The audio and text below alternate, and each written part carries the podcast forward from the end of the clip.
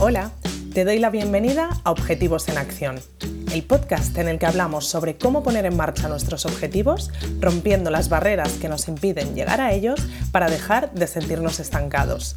Soy Nora Casanova psicóloga especializada en implementación de hábitos y consecución de objetivos. Y en este espacio quiero compartir contigo herramientas prácticas y dosis de motivación para que consigas enfocarte hacia tus metas y te acerques cada día más a aquello que te propones.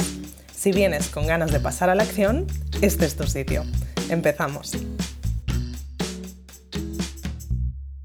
Hoy vengo muy emocionada porque vengo a hablarte de mi herramienta de organización favorita del mundo mundial.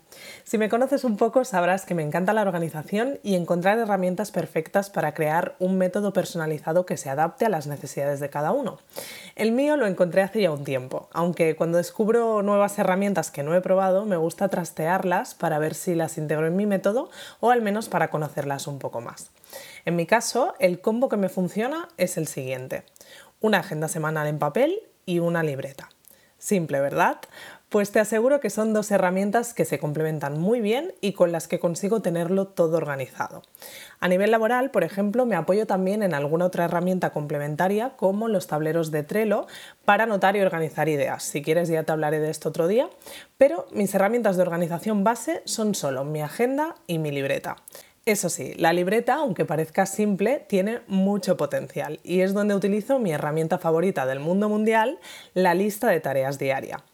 Siempre digo que si tuviera que recomendar solo una herramienta de organización que podría servir a todo el mundo en general, sería esta tanto para personas que son de organización en papel como para personas que son de organización digital, tanto para personas que tienen un trabajo por cuenta ajena como para personas que tienen sus propios negocios, tanto para organizarnos a nivel personal como para organizarnos a nivel profesional.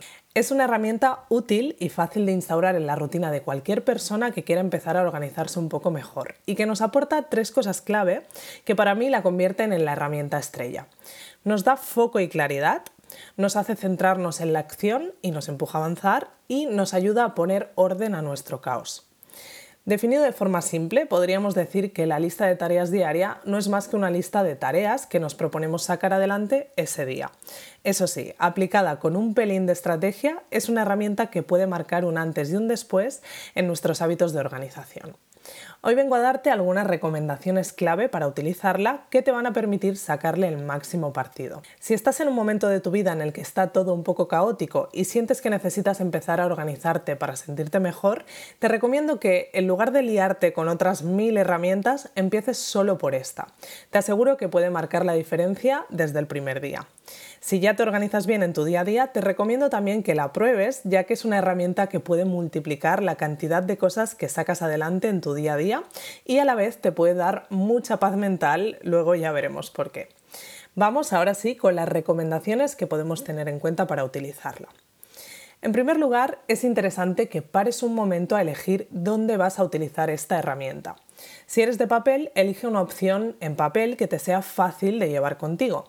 Yo, por ejemplo, utilizo una libreta DIN A5 que de lunes a viernes llevo conmigo fácilmente cuando voy a cualquier parte. Si eres más de digital, te recomiendo que busques una aplicación de móvil que puedas utilizar solo para esto, ya que si utilizas la misma aplicación de notas que usas para otras cosas, puede que visualmente te aporte mucho ruido y te estorbe ver tanta información. Existen muchas apps enfocadas a crear listas de este estilo, así que puedes dedicar un rato a investigar y quedarte con la que más te encaje. Una vez tengas tu lugar identificado, te puede ir genial plantearte en qué terrenos te gustaría organizarte con esta herramienta. Y esto puede ir cambiando en los diferentes momentos de tu vida. La opción básica y por la que yo te recomiendo empezar es dividir tu lista en los terrenos personal y laboral, aunque puedes añadir otros para concretar más alguno, por ejemplo, personal, laboral y familia, o hábitos, laboral y casa. Puedes elegir los terrenos o títulos que quieras, pero yo no elegiría más de tres porque, como verás ahora más adelante, para que la lista de tareas funcione es clave que tenga un límite de tareas y que no sea eterna. En mi caso utilizo el básico personal y laboral. Me funciona muy bien y me permite cubrir todo lo que necesito. Dicho esto, pasamos al punto clave que te comentaba, proponerte un número máximo de tareas. Y esto es realmente importante, porque uno de los errores que cometemos al hacernos listas y por el que acabamos acumulando un número de tareas interminable que no nos sacamos nunca de encima es porque no ponemos límite a estas listas, ni límite de tiempo ni límite en cuanto al número de tareas. Eso hace un flaco favor a la claridad que de por sí nos puede aportar esta herramienta y a nuestra motivación, ya que no es lo mismo ver que tenemos por delante una lista de cosas por hacer que es factible, que ver que es una lista interminable que por más que estemos en un día súper productivo no acabaremos. En este caso, el límite de tiempo ya viene implícito, el día de hoy. Y el límite de tareas lo tienes que marcar tú. Si estás empezando, te recomiendo que empieces por un número no muy alto. Por ejemplo, proponerte 10 tareas al día. Si has elegido dos terrenos, puedes dividirlas en 5 y 5. En mi caso, por ejemplo, me propongo cada día 16 tareas, 8 para el terreno personal y 8 para el terreno laboral. El número clave lo vas a ir encontrando a base de ensayo-error. Otra recomendación muy importante con esta herramienta es que seas flexible. Al final te estás proponiendo este ejercicio para facilitarte la vida, no para angustiarte. Por lo que, por supuesto, no pasa absolutamente nada si un día no llegas a cumplir las tareas que te habías propuesto. Para que la lista de tareas diaria funcione de forma óptima, es importante que tengas en cuenta que tu día puede no ir como habías planeado y que a veces es más interesante cambiar la planificación de las tareas que te habías propuesto por otras que se adapten más a tu día. Si por ejemplo te habías propuesto hacer ciertas tareas en casa, pero resulta que acabas estando en casa mucho menos de lo previsto, puede ser interesante borrar esas tareas de la lista, pasarlas a otro momento y rellenar esos huecos con tareas que encajen con lo que estés haciendo ese día. O si te has planteado una tarea que pensabas que te iba a ocupar menos tiempo y luego ves que te ocupa más, adapta el resto de tareas de la lista para que sean más rápidas y te dé tiempo a sacar otras cosas adelante, quizá más sencillas, pero que ya estarán hechas también. Por otra parte, también es interesante que entrenes la flexibilidad en cuanto a tu exigencia. Aunque es verdad que es muy satisfactorio tachar todas las tareas de tu lista cada día, tenemos que tener en cuenta lo que siempre digo, somos humanos, tenemos días en los que estamos más flojos, en los que surgen imprevistos, en los que de verdad no nos apetece ponernos en modo productivo. Ser flexible implica también ser capaz de respetar esos días y no sentirnos mal por dejar una lista a medias o con cosas sin tachar. De hecho, yo recomiendo, igual que solemos poner un check cuando cumplimos una tarea, poner una cruz cuando no lo hacemos.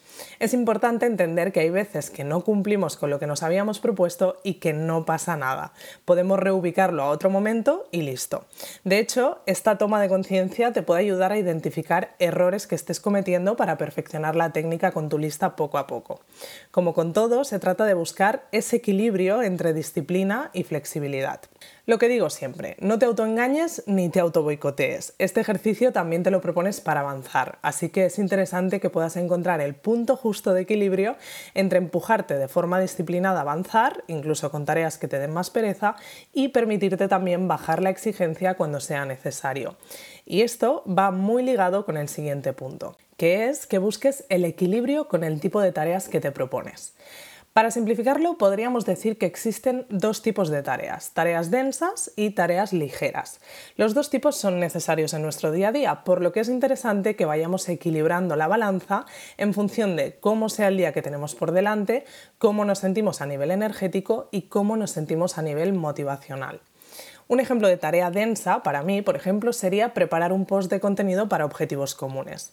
Eso no significa que no me encante hacerlo. Tareas densas no tienen por qué ser tareas pesadas para nosotros o que no nos gusten, que también entrarían dentro de esta categoría, sino que pueden ser tareas que sabemos que requieren un tiempo y energía importantes.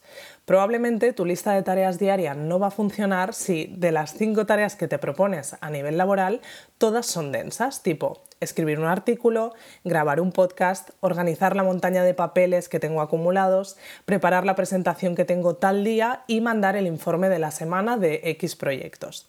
Si te lo propones así, probablemente acabarás agotado a la segunda tarea y no tendrás energía para las 8 que te quedan entre el bloque personal y laboral. Lo mismo con el terreno personal. No tendría sentido que nos propongamos limpiar la cocina a fondo, trasplantar las plantas de la terraza, hacer el cambio de ropa de los armarios, ir a recoger unos papeles al banco y comprar el regalo de cumpleaños de mi pareja.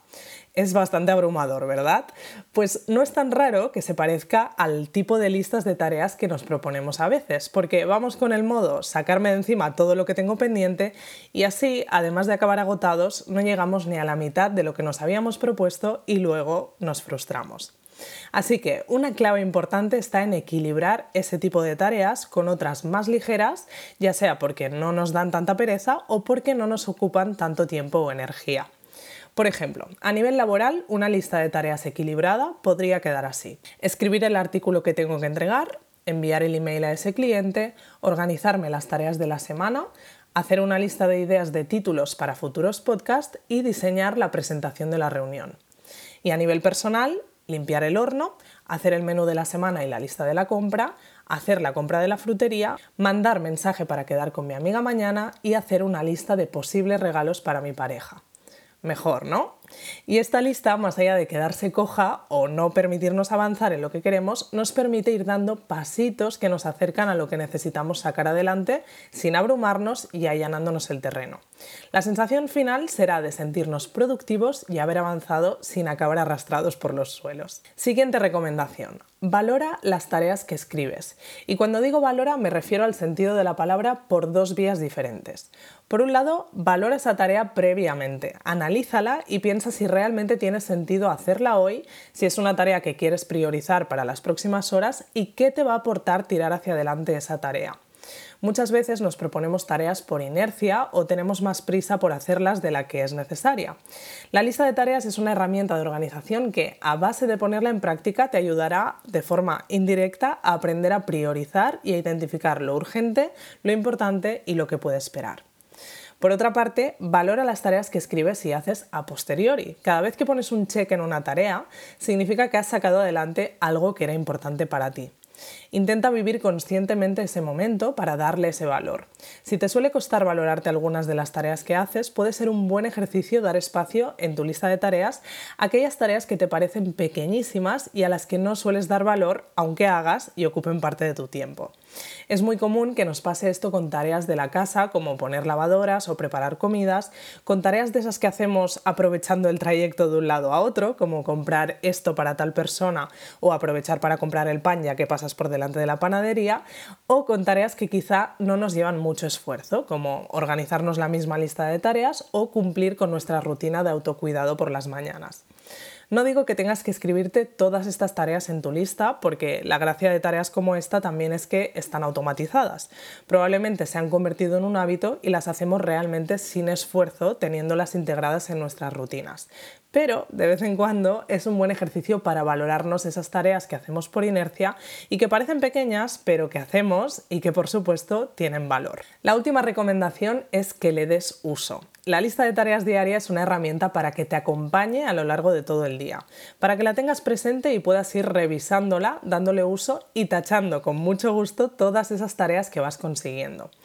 Hacer la lista a primera hora de la mañana y olvidarte de ella te dará ese punto de claridad y foco a principio del día, pero no le estarás sacando todo el partido posible a esta herramienta tan potente para tu organización. Así que llévala siempre contigo, dale uso y disfrútala. Con estas recomendaciones podrás darle uso de forma muy eficiente a esta herramienta que puede marcar un antes y un después en tu productividad tu relación con la disciplina y tu nivel de satisfacción personal. Puedes combinar el uso de la lista de tareas diaria con una lista semanal o mensual que puedes hacer en perspectiva al inicio de la semana o del mes o con una lista genérica de tareas pendientes.